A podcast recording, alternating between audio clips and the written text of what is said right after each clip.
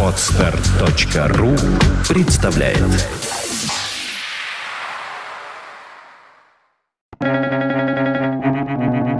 Свободное радио Компьюлента Не бойтесь друзей, они могут лишь предать вас. Не бойтесь врагов, они могут лишь убить вас. Бойтесь равнодушных, ибо только с их молчаливого согласия совершаются предательство и убийства. Бруно Ясенский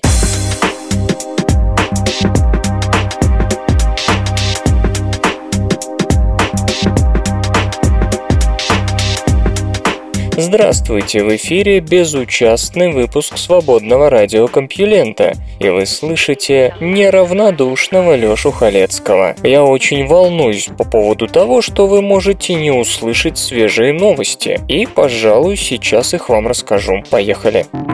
Наука и техника. Обнародовано гигантское изображение Центра Млечного Пути.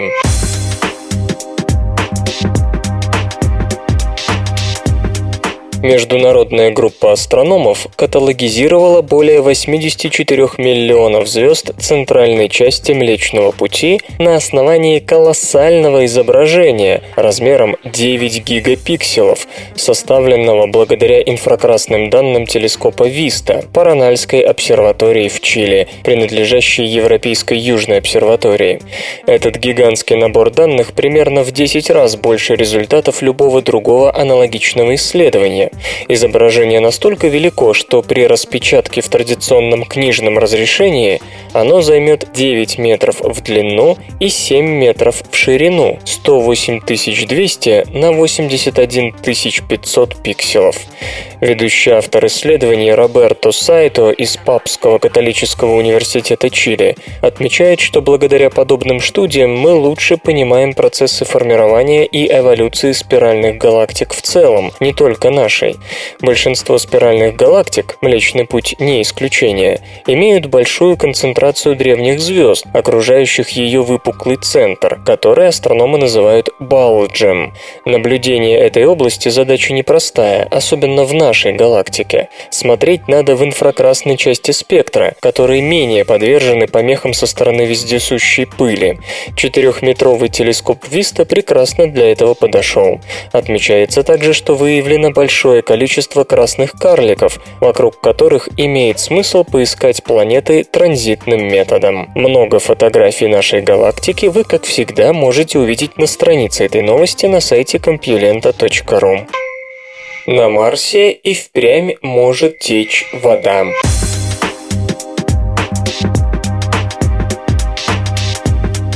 Сезонные потоки, следы которых наблюдались на Марсе в прошлом году, действительно могли состоять из жидкой воды. Интригующие темные полосы, замеченные зондом Mars Reconnaissance Orbiter, появляются на некоторых склонах в летние месяцы и исчезают с приходом зимы. Их причиной может быть таяние и последующее испарение замороженной соленой воды, полагают Винсан Шеврие из Арканзасского университета США и его коллеги. Исследователи провели моделирование поведения водно-солевой смеси на холодной поверхности Марса. Соль, как известно, может снизить температуру плавления. Эксперименты привели ученых к заключению, что в составе марсианской воды должен быть хлористый кальций. Именно эта смесь дала желаемый результат. При таянии льда раствор испарялся не полностью, оставляя немного жидкости, поток который мог привести к появлению темных полос. Результат моделирования объясняет также, почему сезонные полосы появляются на склонах склонах, обращенных к экватору, и почему спектрометрия не обнаружила следов воды в таких местах. Жидкость испаряется очень быстро. Существует множество доказательств того, что миллиарды лет назад Марс изобиловал водой. Одно из них получено ровером Curiosity совсем недавно. Однако современная Красная планета считается сухой и пыльной. Вот почему открытие сезонных потоков вызвало такой ажиотаж. На Земле воде повсюду сопутствует жизнь. Даже если на Марсе появление воды носит сезонный характер, шансы на существование там каких-то форм жизни все равно повышаются. Малые дозы алкоголя подавляют нейрогенез в мозге.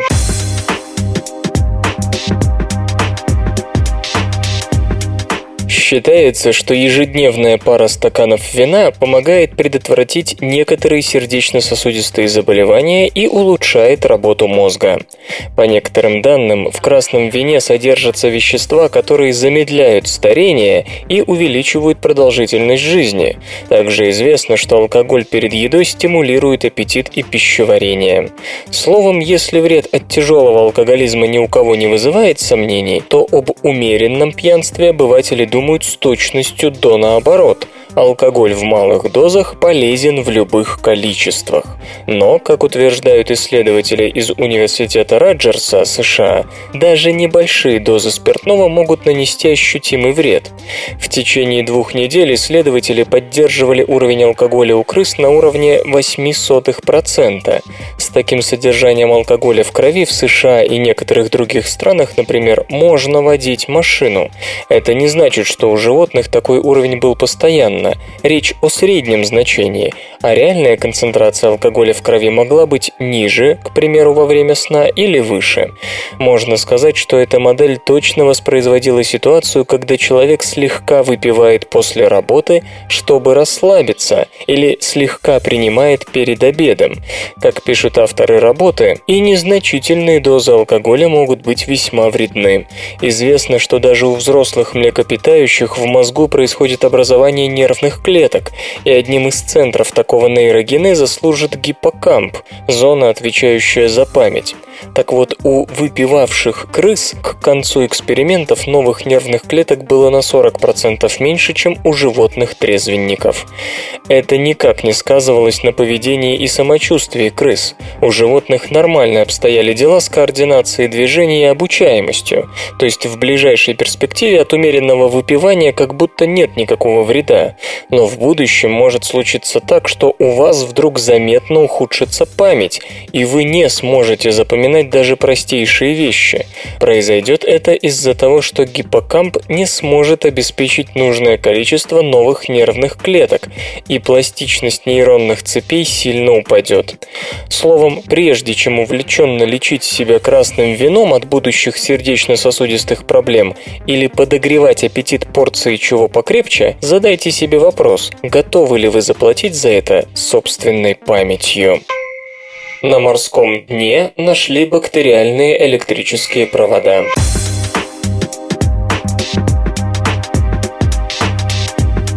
Несколько лет назад исследователи из университета Орхуса, Дания, обнаружили на дне моря странные электрические потоки.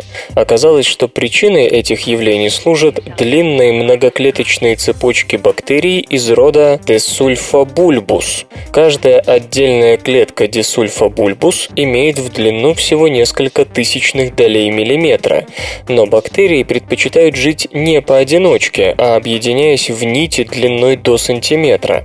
Такие нити можно считать единым организмом. Клетки в них связаны теснейшим образом и обмениваются друг с другом всем, чем только можно. Энергию дисульфобульбус получают, окисляя сероводород, скапливающийся у морского дна. При этом бактерии, обитающие в донном слое осадка, оказываются в неравном положении. Те, что живут наверху, располагают избытком кислорода, но сероводорода у них немного, он опускается дальше в осадочную толщу толщу. Ну а у тех, что опускаются глубже, ситуация обратная. У них много сероводорода, но мало кислорода для его окисления. В результате бактерии использовали столь же изящное, сколь и необычное решение. Они начали переправлять электроны снизу вверх, от пищевого субстрата к кислороду-окислителю. Исследователи из университета Орхуса вместе с коллегами из Университета Южной Калифорнии обнаружили в стенке бактериальных нитей длинные структуры, обернутые в мембрану, которые чрезвычайно напоминали провода в изоляционной обмотке. Как пишут ученые в журнале Nature, эти бактериальные провода как раз и нужны для перемещения электронов. Это довольно хрупкие структуры. Если грубо ткнуть в бактериальную нить, передача тока нарушится. Тем не менее, это можно с полным основанием назвать выдающимся изобретением, особенно если учесть, что бактерии передают ток на огромное расстояние состояние. Сравните размеры одной бактериальной клетки и их многоклеточной цепочки. По словам авторов статьи, они ожидали увидеть электрическую цепь из разных бактерий, но никак не то, что предстало перед ними – многоклеточную бактерию, которая сама без посредников гоняет внутри себя поток заряженных частиц. Софт и безопасность. Microsoft, похоже, не планирует выпуск новых сервис-паков для Windows 7.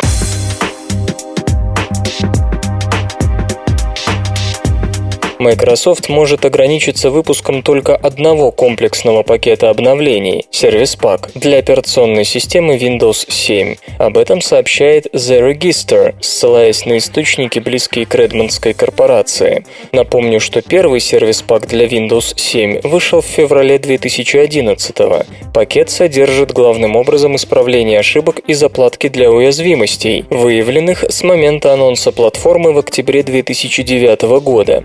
Каких-либо фундаментальных новшеств или дополнительных функций в нем нет. Сообщается, что Microsoft продолжит распространять ежемесячные обновления для Windows 7, а новых сервис-паков, похоже, ждать не следует.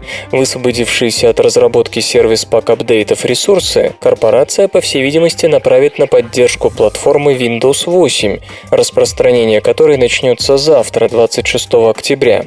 Кроме того, решение Microsoft для некоторых пользователей может может стать стимулом для перехода на новую операционную систему. Отказ от второго и последующих сервис-паков для Windows 7 идет в разрез с ранее действовавшей практикой Microsoft. Так, для операционной системы Windows XP вышло три пакета сервис-пак, а для Windows Vista – два.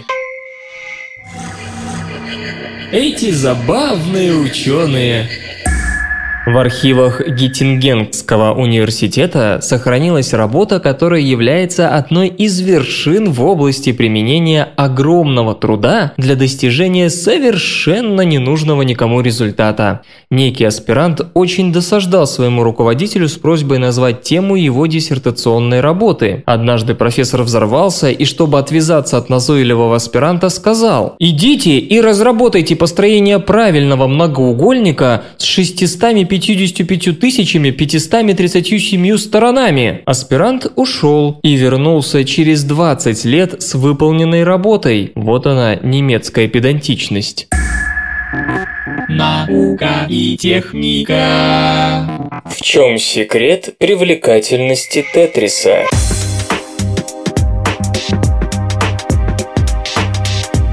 Примерно в 1984 году Алексей Леонидович Пожитнов придумал игру про совмещение геометрических фигур. После этого Алиса перестала задаваться вопросом, как убить время. Миллионы часов. Мы потратили миллионы часов на этот бессмысленный примитивизм. По сей день, несмотря на то, что появилось множество компьютерных забав с фантастической графикой и огромными игровыми вселенными, Тетрис занимает особое место в нашем сердце, или скорее в мозгу. Но почему? Писатель Джеффри Голдсмит был настолько одержим Тетрисом, что предположил, будто Пожитнов создал первый в мире видеонаркотик. Ходят слухи о людях, которые видят падающие блоки не только во сне, но и наяву. А ученые говорят, что Тетрис лечит посттравматическое стрессовое расстройство. По-видимому, эта игра приводит в движение какие-то глубинные механизмы нашего мозга. Том Стеффорд из Шеффилдского университета Великобритания заметил, что многие человеческие игры имитируют процесс наведения порядка. Прекрасный пример – бильярд. Но такие игры заканчиваются, а в Тетрисе фигуры продолжают падать бесконечно. Это идеальный пример бессмысленного повторения однотипного набора действий, как в пляске Святого Вита. Игра, которая ничему не учит, не имеет никакой цели. Но сам факт того, что она способна удерживать удерживать наше внимание и вызывать желание вновь и вновь вернуться к этому черному стакану, хотя возможны варианты в виде собора Василия Блаженного на заднем плане и обнаженных японок, говорит о том, что в этом должен быть какой-то смысл.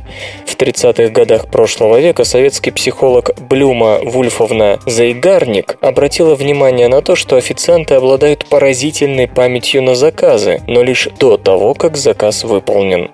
Они могут запомнить до 12 позиций, которые которые моментально выветриваются из головы, как только блюдо или напиток попадает на стол. После этого они хоть убей не могут вспомнить ничего. Заигарник подарила свое имя целому классу аналогичных явлений психики. Например, тот же эффект несет ответственность за популярность телевикторин. Вам совершенно ни к чему знать, когда была основана BBC и какова доля стран, в которых есть хотя бы один Макдональдс. Но после того, как вопрос задан, вы не сможете от него отделаться, пока не найдете ответ. Вот и Тетрис удерживает наше внимание прежде всего благодаря тому, что по сути это бесконечная задача, никогда не получающая решения. Как только вы решили часть головоломки, ряд исчезает, и игра продолжается. Снова и снова мы испытываем удовлетворение от того, что справились, и в тот же момент концентрируем внимание на новой фигуре.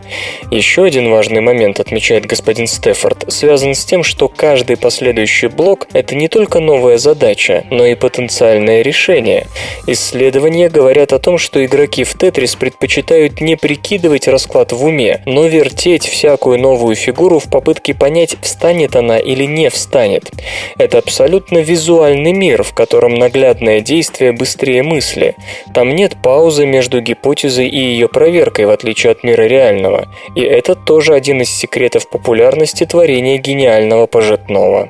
В то же время господин Стефорд отмечает, что эффект заигарник лишь описывает явление, но не предлагает никакого объяснения тому, что происходит. Это обычная уловка психологов – сделать вид, что решили загадку человеческого разума, тогда как в действительности они ее лишь сформулировали. Но объяснение все же есть, хотя и гипотетическое. Наш разум устроен таким образом, что ему суждено постоянное стремление к реорганизации подручного материала ради достижения цели. Только после того, как цель достигнута, он позволяет себе переключиться на что-то иное. Тетрис – это игра без цели. Вот что страшно. Эта сатанинская забава манипулирует тем, что находится в самом основании нашей разумной природы.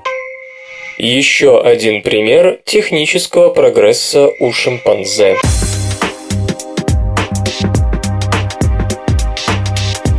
Знаменитый приматолог Джейн Гудал и ее коллеги задокументировали случай успешной передачи нового культурного поведения между группами диких шимпанзе. Речь идет об охоте на муравьев-древоточцев. Ведущий автор Роберт О'Мелли из Кеньон-колледжа США поясняет, что шимпанзе извлекают компонотусов из живых деревьев и сухостоя с помощью веток, листьев и травы. Предварительно обезьяны обрабатывают свои инструменты, удаляя, к примеру, лишние сучки и кору. Самка по имени Трезия из племени Митумба национального парка Гомбе в Танзании, каким-то образом освоившая эту технику, была переведена в общину Касикела, где научила всему, что знала самок своего возраста. Ученые также заметили, что она поднялась по ступенькам иерархии Касикела быстрее большинства мигрантов, основная часть которых навсегда остается на периферии социума. По-видимому, она стала кумиром молодых самок, предложив им новую модель выживания. Свою роль сыграл и тот факт, что группа Касикела имеет обыкновение отдыхать в своих странствиях на вершине одного холма, где очень мало растительности и хорошо видно, как Трезия рыбачит. К тому же, отмечают исследователи, к обучению располагает спокойная обстановка сиесты. Кстати, высокие технологии распространяются у шимпанзе как раз благодаря самкам. Дело вовсе не в том, что один пол умнее другого, просто самки, как правило, в половозрелом возрасте чаще оказываются в другой группе. Трезия не единственная обезьяна, поразившая приматологов своим умом и передавшая свои навыки сородичам. Например, японская макака Имо научилась мыть батат, а также бросать рис в море, чтобы отделить зерна от песчинок. Другие быстро скопировали этот метод. Известны также примеры поразительной смышленности среди самцов. Например, они могут предупреждать других о ловушках и даже спасать попавших в них. Магнитосфера Земли. Щит или сито?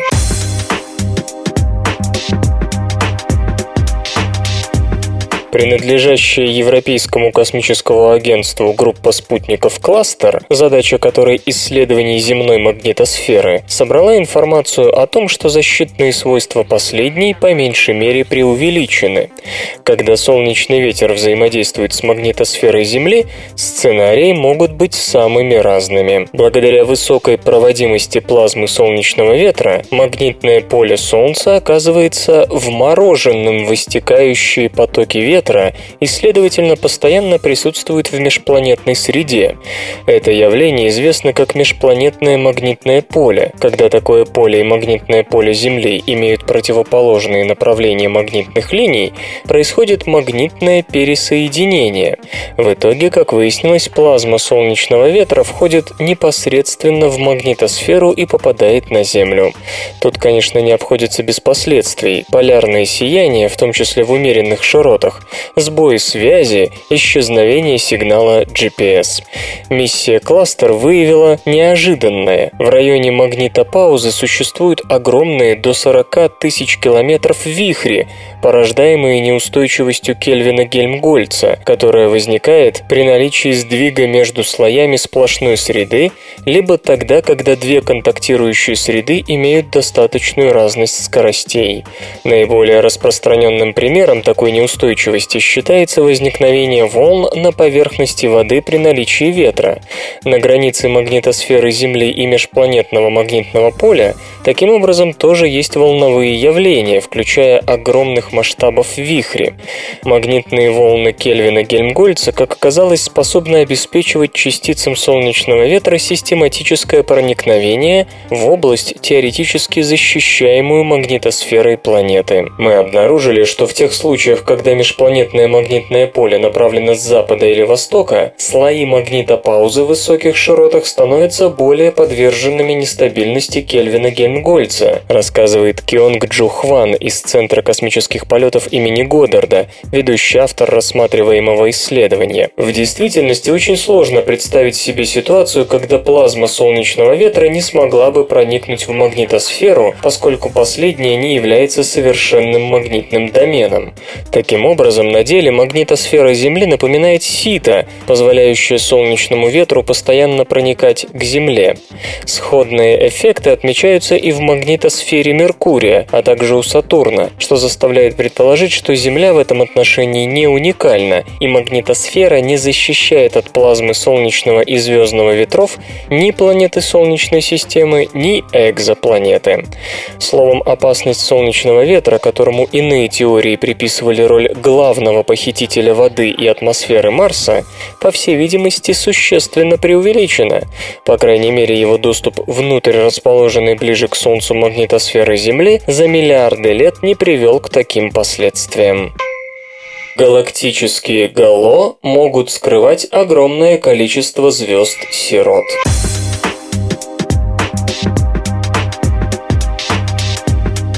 Инфракрасное фоновое излучение неба, присутствующее в районах, где нет четко различимых объектов, давно интригует астрономов. На этот счет есть две группы теорий. Согласно первой, источником такого инфракрасного излучения являются молодые галактики из ранней Вселенной, где газ был нагрет до весьма высоких температур. Вторые полагают, что источник инфракрасного фона – тусклые галактики, расположенные в относительной близости от Млечного Пути, но не видимые видимые нами в оптическом диапазоне из-за пыли и газа. Не вдаваясь в детали, отмечу, что дискуссия идет давно, и на каждый аргумент оппонентов защитники противоположной точки зрения обычно находят логичный ответ. Как теперь выясняется, ошибались, возможно, обе стороны, хотя и в разной степени. Это инфракрасное фоновое излучение в нашем небе всегда было большой загадкой, отмечает Асантха Курей из Калифорнийского университета в Ирвайне, ведущий автор работы работы. И у нас появились новые свидетельства о том, что свет исходит от звезд, задержавшихся между галактиками. Поодиночке они слишком тусклые, оттого мы их и не видим. Вероятно, мы наблюдаем коллективное свечение. Господин Курей и его коллеги исследовали довольно обширный участок ночного неба в созвездии Валапаса при помощи телескопа космического базирования Спитцер. Наблюдения заняли 250 часов. Затем астрономы сравнили самые яркие яркие и тусклые в инфракрасном диапазоне участки, а полученную разницу сопоставили с интенсивностью излучения, предлагаемого математическими моделями, которые основаны как на теории удаленных источников инфракрасного фонового излучения, так и на теории близких, но тусклых галактик. Выяснилось, что в глобальном масштабе фоновое инфракрасное излучение является слишком ярким, чтобы исходить от первых галактик ранней Вселенной. Во-первых, тех было очень мало, во-вторых, свет от них едва доходит до нас и в оптическом диапазоне, а в инфракрасном и вовсе должен быть очень слабым. Расхождение между моделями инфракрасного излучения из первых галактик и наблюдаемой интенсивностью инфракрасного фона тысячекратное, подчеркивают исследователи. Теория о близких и слабо светящихся галактиках кажется более верной, но и тогда инфракрасный фон должен быть сильнее по меньшей мере в 10 раз. Идея не слишком далеких тусклых галактик лучше стыкуется с результатами наблюдений, но и она ошибочна, рассуждает астроном Эдвард Райт из Калифорнийского университета в Лос-Анджелесе, один из соавторов работы. Она расходится с данными наблюдений в 10 раз, а гипотеза далеких галактик примерно в тысячу раз. Как же объяснить наблюдаемый фон? Ученые выдвинули гипотезу о его связи с одиночными звездами, находящимися в межгалактическом пространстве. По мере роста и столкновений галактик, часть их звезд в результате гравитационного взаимодействия получала слишком большую скорость и покидала насиженные места, хотя и оставалась в пределах галактического гало из темной материи, значительно более протяженного и массивного в десятки и более раз, чем центральные части галактических систем. Кандидаты на вылет и сегодня заметны в Млечном Пути. Это гиперскоростные звезды, хотя их огромная скорость вызывается, скорее всего, другими причинами. По подсчетам астрономов, в целом таких звезд-сирот, оказавшихся за пределами своих галактических систем, примерно 0,1% от обычных. И хотя это лишь одна звезда на тысячу, только из Млечного Пути таким образом могло ускользнуть до сотен миллионов светил, ныне скитающихся в межзвездном пространстве. Железо и, и, и, и, и, и гаджеты. Раскрыты характеристики смартфона Nexus 4.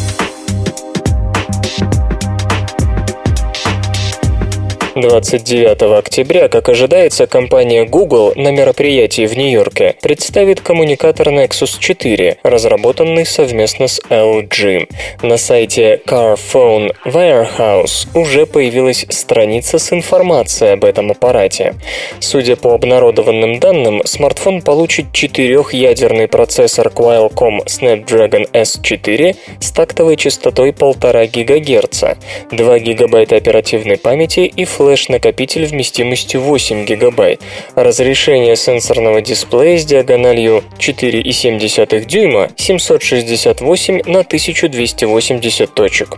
Упомянуты основная 8-мегапиксельная камера, дополнительная фронтальная камера, адаптеры беспроводной связи Wi-Fi и Bluetooth, приемник GPS, микрочип NFC, а также порт microUSB. Судя по всему, на аппарат будет инсталлирована операционная система Android 4.2 Jelly Bean. Размеры Nexus 4 равны 134 на 69 и на 9 мм. Вес пока не уточняется. Поставки новинки, как ожидается, начнутся 30 октября. При заключении договора с сотовым оператором с ежемесячной абонентской платой не меньше 50 долларов, пользователи смогут получить смартфон бесплатно. Музычный перапынок.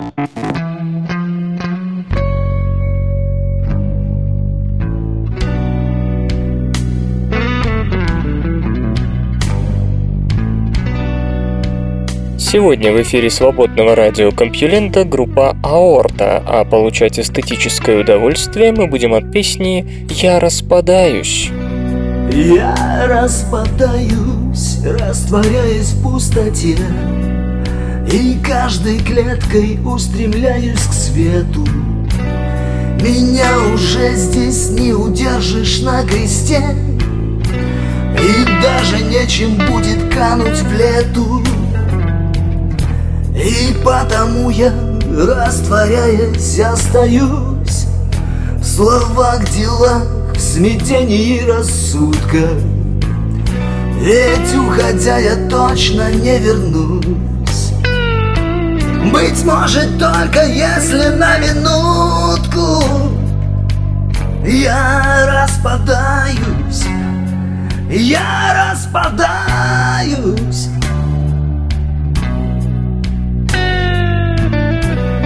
Кому-то знаком передать привет. Иных приветить просто легким бризом. И вечером пройтись, как много лет. Не думая о странах или визах. Когда еще ничто не началось Ни время, ни события, ни люди. Хотя уже тогда в нас все сбылось. Без долгих начинаний и прелюдий. Я растворяюсь, я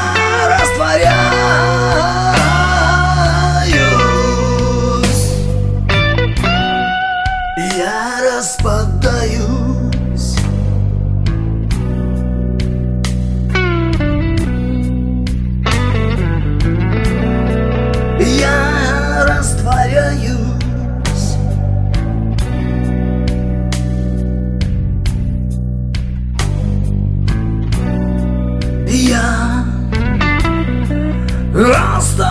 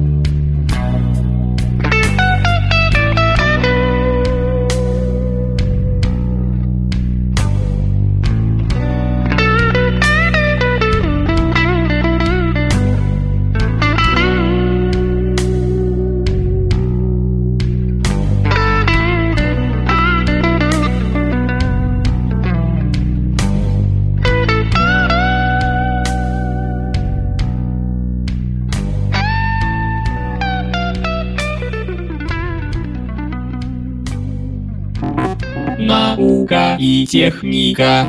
Ацтекское завоевание Шальтакана реконструировано на уровне ДНК.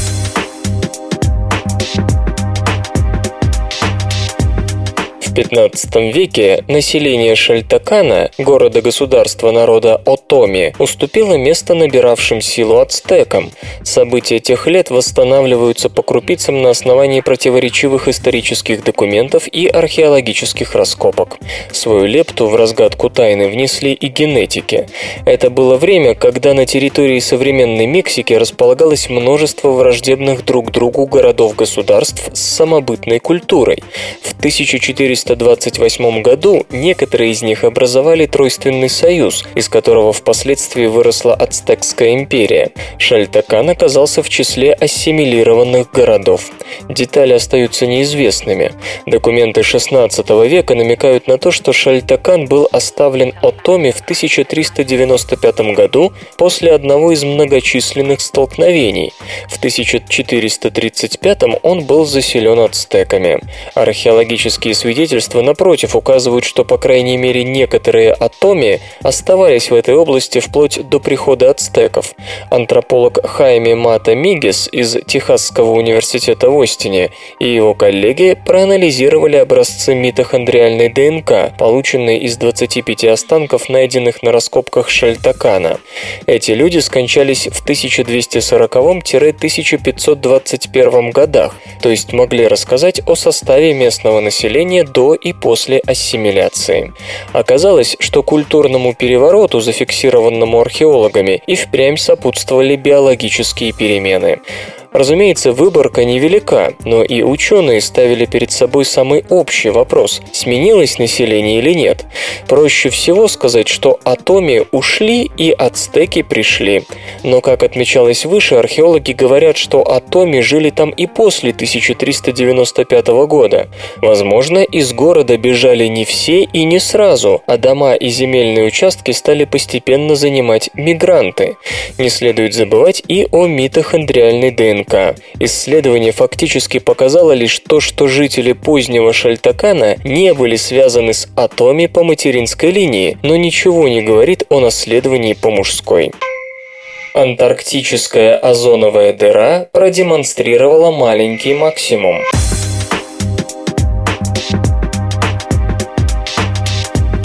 Озоновая дыра над Антарктидой достигла годового максимума 22 сентября, и он оказался предпоследним по величине за 20 лет. Она растянулась на 21 миллион 200 тысяч квадратных километров, что почти равно площади всей Северной Америки. Самой большой дыра была в 2000-м – 29 миллионов 900 тысяч квадратных километров. На поверхности Земли озон – загрязнитель, но в стратосфере он отражает ультрафиолетовый этого излучения обратно в космос, защищая нас от рака кожи. Причиной дыры в этом слое считается хлор в составе хлорфторуглеродов, которые были синтезированы в начале 20 века и активно использовались в качестве хладагентов, а также в аэрозольных баллончиках. Хлорфторуглероды, как полагают, остаются в стратосфере на многие десятилетия. На скорость, с которой хлорфторуглероды разъедают молекулы озона, может повлиять температура воздуха, воздуха. Годы, в которые озоновая дыра была особенно большой, обычно характеризовались очень холодной зимой в Антарктиде и сильными полярными ветрами. Исследователи из Национального управления океанических и атмосферных исследований отмечают, что в этом году дыра меньше из-за относительно теплого воздуха над Южным полюсом. Озоновая дыра над Антарктидой была обнаружена в конце 70-х. Ее рост в целом прекратился лишь к началу 21 века, хотя год от года отмечается значительная вариативность. Производство озоноразрушающих химических веществ контролируется уже четверть века, но пройдет еще не одно десятилетие, прежде чем мы увидим первые признаки восстановления озонового слоя над Антарктидой. По расчетам атмосферного химика НАСА Пола Ньюмана, к показателям начала 80-х он вернется не раньше 2060 года. ВВС США выбрали инфракрасную лазерную связь.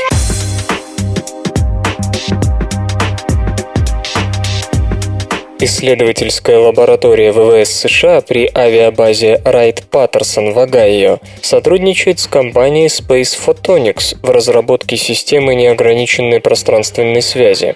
У нас ее иногда называют атмосферной оптической линией связи, основанной на инфракрасных лазерах с длиной волны в полтора микрометра.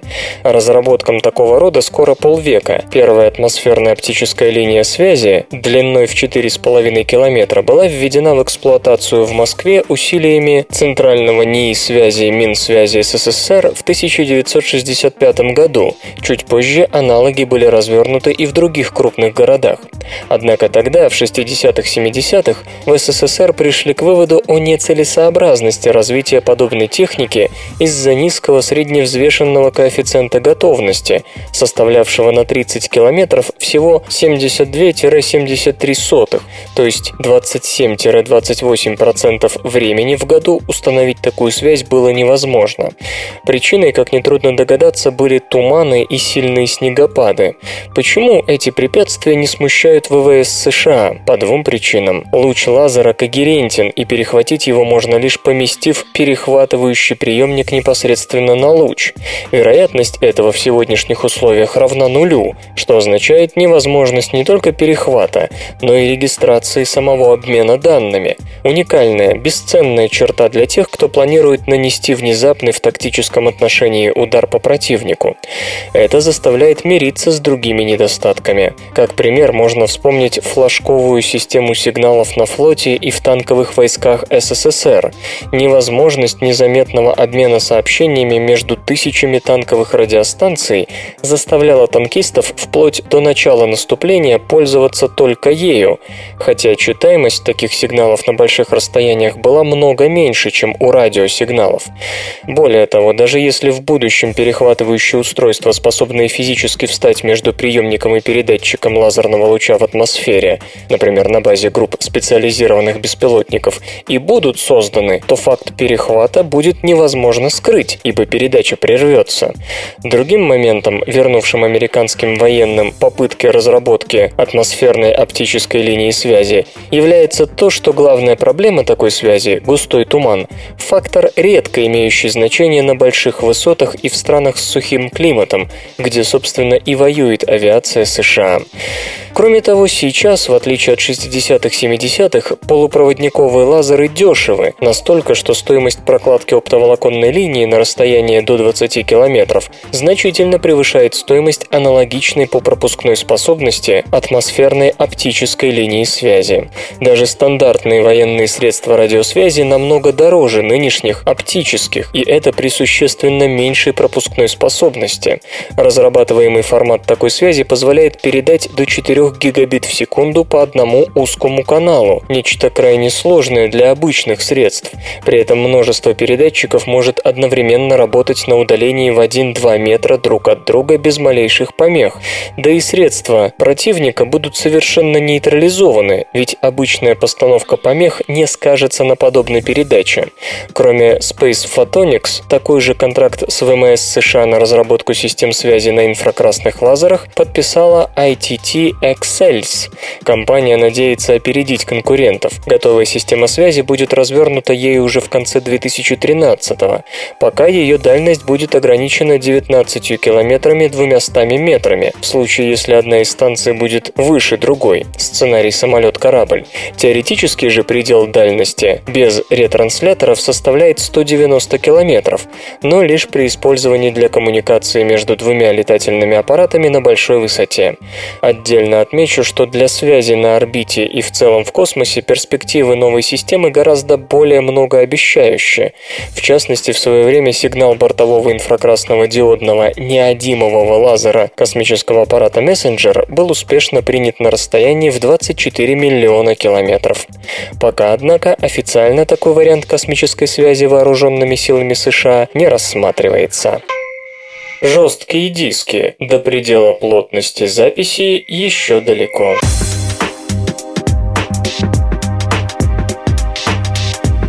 Ученые из Института хранения данных при Сингапурском агентстве по науке, технологиям и исследованиям провели моделирование работы жестких дисков существующих типов при больших плотностях записи.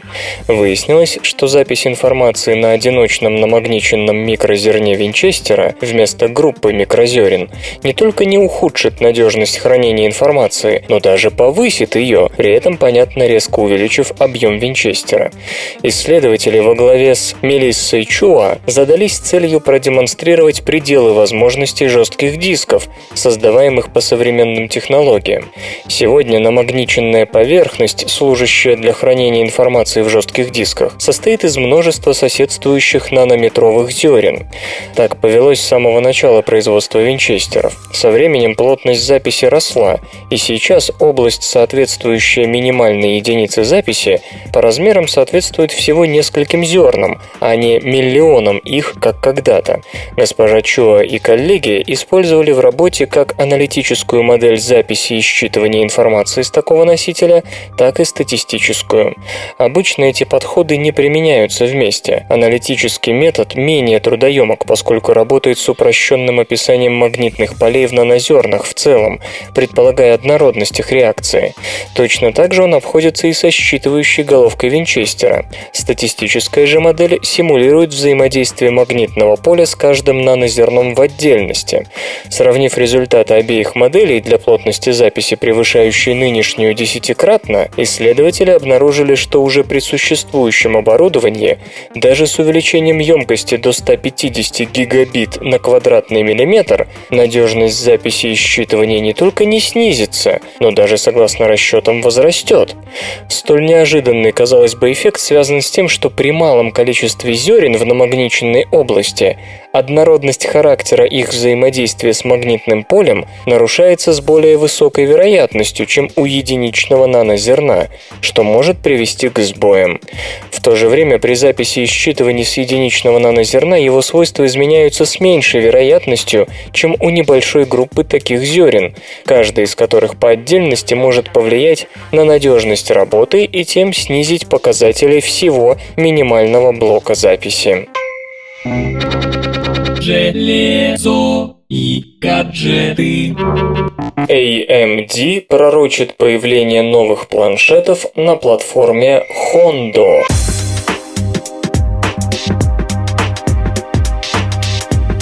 Директор по маркетингу AMD Джон Тейлор сообщил, что к выпуску готовится от 6 до 19 планшетов на процессоре Z60, платформа Hondo. Напомню, чип Z60 с гибридной архитектурой оснащен двумя вычислительными ядрами с тактовой частотой 1 ГГц и графическим контроллером Radeon HD 6250, 80 потоковых процессоров.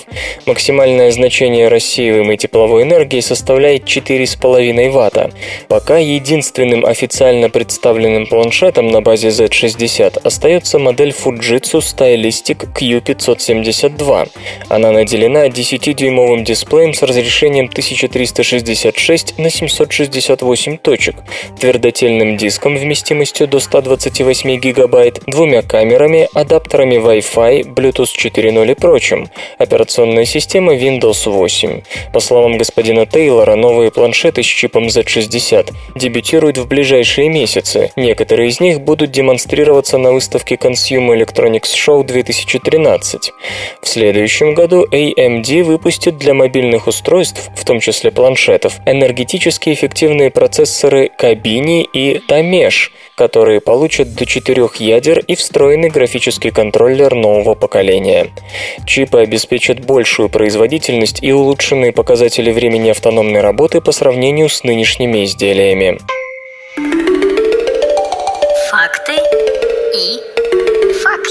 Знаете ли вы, что кукушка подбрасывает свои яйца в другие гнезда вовсе не из-за легкомыслия? Она не может высиживать птенцов в гнезде, так как несет яйца не сразу, как другие птицы, а с большими интервалами.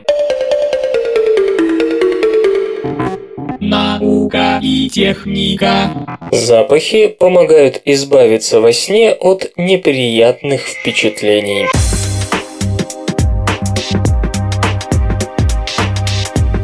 Сон помогает успокоиться, забыть неприятные эмоции. Это известный факт. Существуют даже весьма убедительные объяснения того, почему это происходит.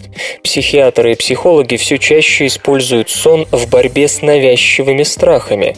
Вместе с тем, в области взаимоотношений сна, памяти и эмоций до сих пор больше вопросов, чем ответов. Новую загадку подкинули исследователи из Северо-Западного университета США.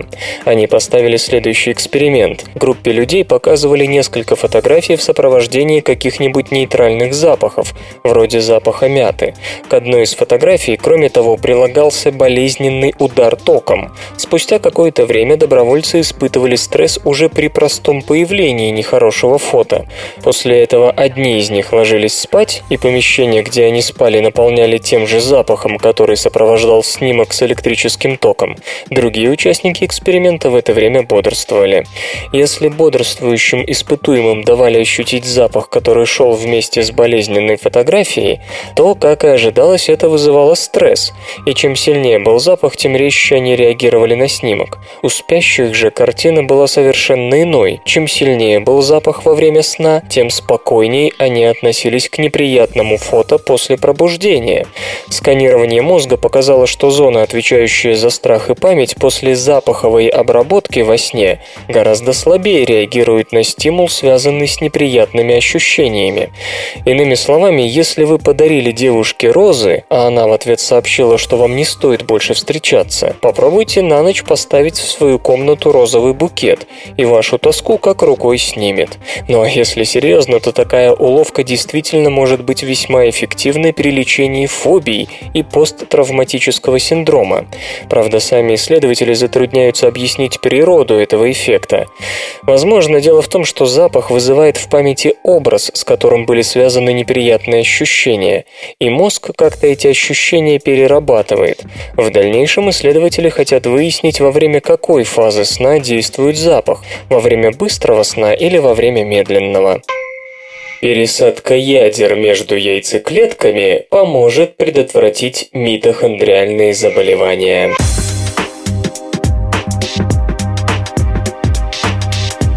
У митохондрий, как известно, есть собственная ДНК, и дефекты в ней могут наградить нас заболеваниями ничуть не менее серьезными, чем в случае обычных хромосомных мутаций. По статистике, поврежденную митохондриальную ДНК получает один ребенок из четырех тысяч. Одно из самых известных заболеваний, которое развивается из-за нехороших митохондрий – карнитиновая недостаточность, при которой организм не может использовать жиры как источник энергии, энергии. Также есть данные, что без поврежденного митохондриального генома не обходится рассеянный склероз и синдром Паркинсона.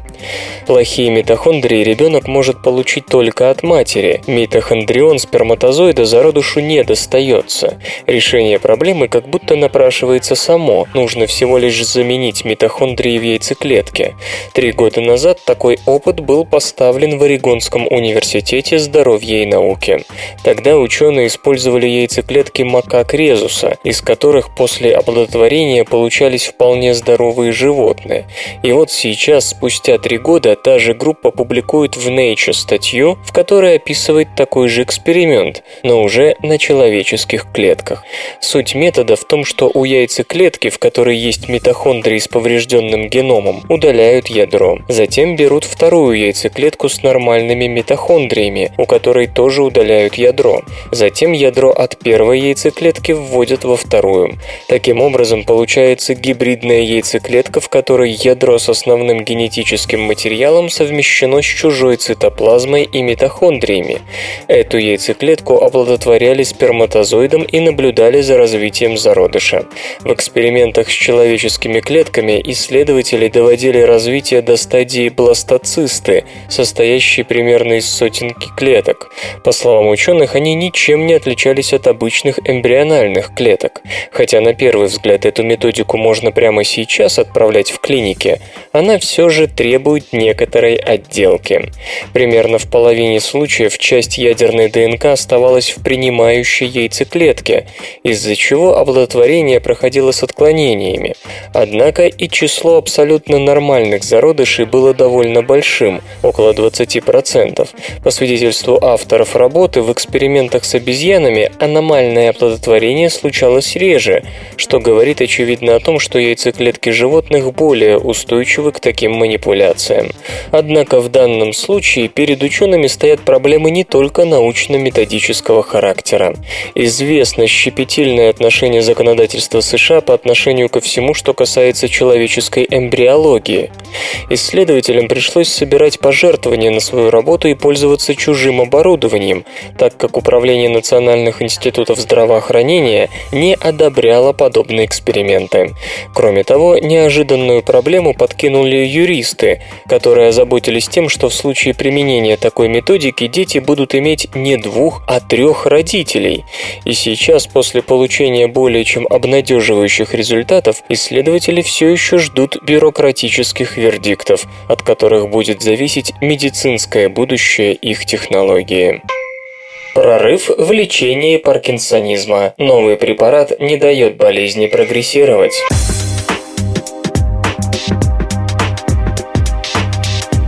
Болезнь Паркинсона – второй по частоте возникновения нейродегенеративный недуг, который вызывается гибелью дофаминовых нейронов, что приводит к появлению непроизвольного тремора, ригидности и больших сложностей при передвижении. Все существующие лекарства лишь купируют эти симптомы, но не могут помешать болезни прогрессировать. Впервые в Северо-Западном университете США синтезированы соединения, которые способны как минимум замедлить прогрессирование ужасного заболевания. Работа осуществлена под руководством Ричарда Сильвермана, создателя прегабалина, молекулы, впоследствии ставшей известным антиконвульсантом лирика, входит в перечень жизненно необходимых и важнейших лекарств. Принцип работы новых соединений заключается в захлопывании двери перед носом деструктивного гостя – кальция. Вещества способны селективно выключать относительно редкий мембранный протеин, позволяющий ионам кальция затоплять с собой дофаминовые нейроны. Совсем недавно физиологи опубликовали данные, которые позволили сделать вывод о том, что именно кальций, проникающий в клетку через этот протеин, вызывает стресс в дофаминовых нейронах. Это, в свою очередь, ведет к их быстрому старению и гибели. В той же работе по имени был назван и основной виновник всего этого – белок кальциевый канал CAF1.3. В результате, имея четко обозначенную цель, американским ученым удалось в кратчайший срок разработать и синтезировать целое семейство веществ, которые могут селективно блокировать CAF1.3. Это позволит значительно замедлить развитие болезни без риска возникновения тяжелых побочных эффектов, например, блокирование кальциевых каналов в сердце в случае неселективного препарата вызывает его необратимую остановку. Другие вещества, такие как успешно прошедший вторую фазу клинических испытаний препарат израдипин, также способны надежно блокировать канал CAF1.3. Механизм работы аналогичен, однако их неизбирательность, израдипин блокирует кальциевые каналы в стенках кровеносных сосудов, не позволяет применять их в количествах, достаточных для получения желаемого эффекта при лечении паркинсонизма. Именно из-за насущных требований селективности и пришлось создавать новые молекулы. За основу была взята структура пиримидин-246 триона, ранее подававшая определенные надежды в качестве препарата для лечения других нейродегенеративных расстройств.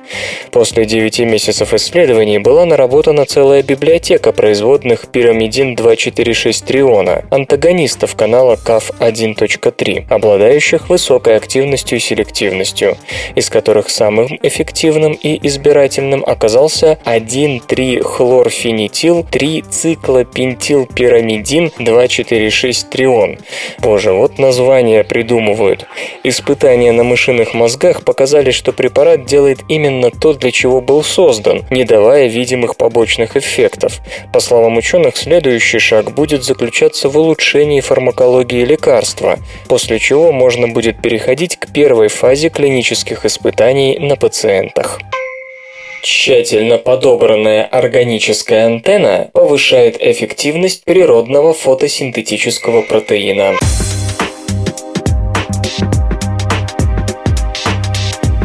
Во всех фотосинтетических организмах функциональная организация фотосинтетического аппарата одинакова. Пигмент-протеиновый комплекс захватывает солнечные фотоны, подобно ловящей радиоволны антенны, и приводит их к центральному фотохимическому ядру, реакционному центру.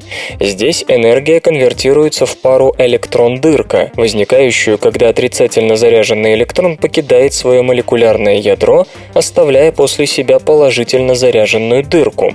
Попросту говоря, пустое место на молекулярной орбитали и положительный заряд на все оставшиеся без своего электрона молекуле. На свободное место может прискакать электрон с соседней молекулы, что можно рассматривать не как движение электрона, а как движение дырки в противоположном направлении. Это состояние с разделенными зарядами должно иметь возможность просуществовать достаточно долго, чтобы быть использованным с какой-либо значительной целью. Организмы применяют его для своего метаболизма, метаболизма, а человек чаще всего для окислительно-восстановительных реакций, таких как расщепление воды на водород и кислород. Природе подвластен полный контроль над всеми тремя стадиями фотосинтетического процесса, а человеком были успешно созданы многочисленные искусственные синтетические системы, способные захватывать солнечный свет и использовать его энергию для достижения состояния с разделенными зарядами. Однако время жизни такого состояния в синтетических системах едва достигает миллисекунд. Этого мало для того, чтобы накопленная энергия могла быть израсходована с должной эффективностью. Вместо этого происходит банальная рекомбинация зарядов с выделением не менее банального тепла. Интересный подход для решения этой проблемы представлен учеными из университета Бари, Италия, которые предложили создавать гибридные системы, объединяющие точно подогнанную синтетическую антенну с природным световым конвертером. Тем самым вопрос стабильности состояния с разделенными зарядами остается в руках природы, а эффективность световой абсорбции увеличивается за счет применения антенны. Идея антенны не нова, но раньше синтетические антенны пытались сделать только на основе полупроводящих квантовых точек. В этот раз вместо квантовых точек использовалась молекула органического красителя, структура которой была тщательнейшим образом подобрана. У такого подхода несколько очевидных преимуществ перед неорганическими структурами. Разнообразность и доступность практически любых органических соединений позволяет проводить максимально тонкую настройку спектроскопических и электрических свойств антенны. В то же время молекулярная форма и гибкость молекулы могут быть подобраны так, чтобы не оказывать никакого отрицательного влияния на функциональность реакционного центра, чего не удается в случае с квантовыми точками. Наконец, органическая молекула антенна может быть привязана к любому желаемому месту на реакционном центре. Объединив свою антенну с экстенсивно излучаемым реакционным центром пурпурной бактерии Rhodobacter sphaeroides R26, ученые продемонстрировали, что антенна совершенно не нарушает природной функциональности бактериального светового конвертера.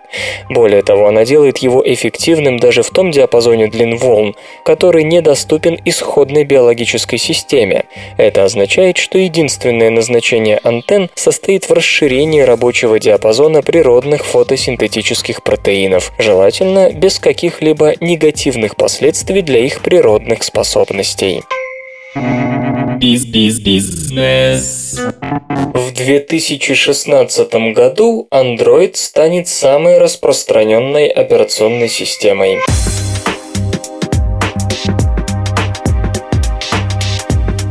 Компания Gartner прогнозирует, что уже в 2013 году мобильные телефоны и смартфоны станут наиболее часто используемыми для доступа в интернет устройствами, обогнав персональные компьютеры.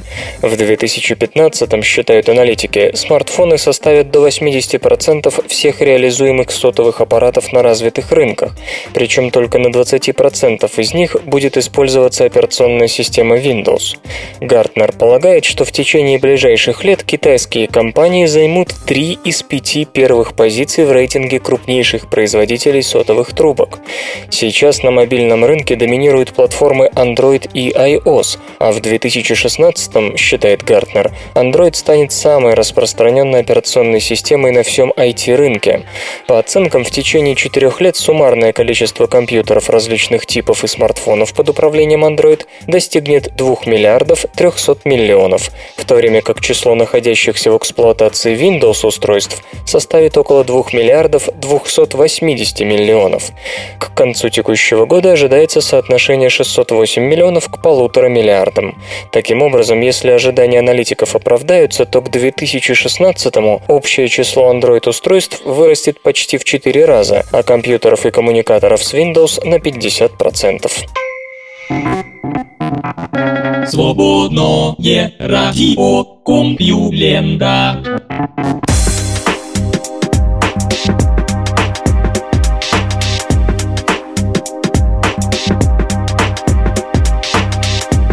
Безучастный выпуск СРК подошел к концу. Загляните на сайт compulenta.ru, там новостей еще больше. Ну а меня, Лешу Халецкого, вы обязательно услышите завтра. Обещаю и держите себя в руках. Свободное радио Компьюлента. Скачать другие выпуски подкаста вы можете на podster.ru